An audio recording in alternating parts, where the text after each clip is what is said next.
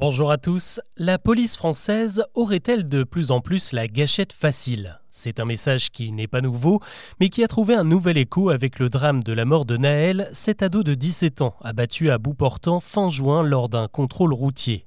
Cette violence par arme à feu faisait partie des slogans qu'on a pu entendre ou lire lors de la marche blanche en mémoire de la victime, et désormais elle est dénoncée par une grande partie de la gauche qui réclame un retrait de la loi de 2017 qui assouplit l'usage des armes au sein des forces de l'ordre.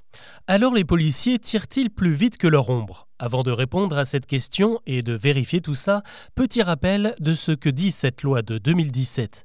Auparavant, un agent ne pouvait utiliser son arme que pour sauver sa propre vie ou la vie d'autrui s'il y avait un danger actuel et immédiat.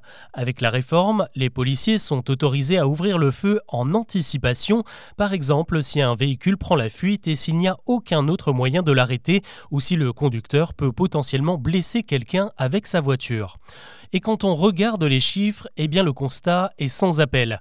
Depuis le passage de la loi en 2017, les tirs contre des véhicules ont bondi de 47% dans les mois qui ont suivi et la moyenne annuelle est passée à 160 coups de feu contre 119 avant la loi. Donc de ce point de vue-là, oui, la police a tendance à dégainer beaucoup plus qu'avant, contrairement à ce qu'avançait le ministre de l'Intérieur il y a encore quelques jours. Et forcément, ce qui découle de ce phénomène, c'est une hausse du nombre de conducteurs tué par arme à feu, selon des chiffres du CNRS, il a été multiplié par 5.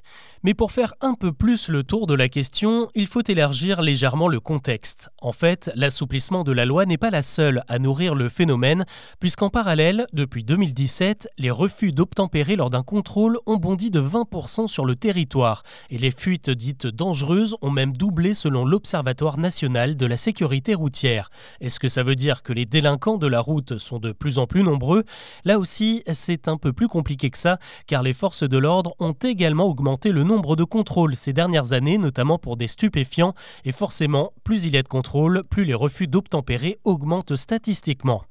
Finalement, le problème serait peut-être un peu plus interne, un manque de formation et d'encadrement au sein de la police par exemple. En tout cas, c'est ce que suggère un rapport de la Cour des comptes de 2018 repéré par France Info qui expliquait à l'époque que 97% des gendarmes avaient suivi au moins une séance d'entraînement au tir dans l'année contre seulement 50% des policiers. Le problème a-t-il été réglé depuis? C'est un sujet qui reste à creuser.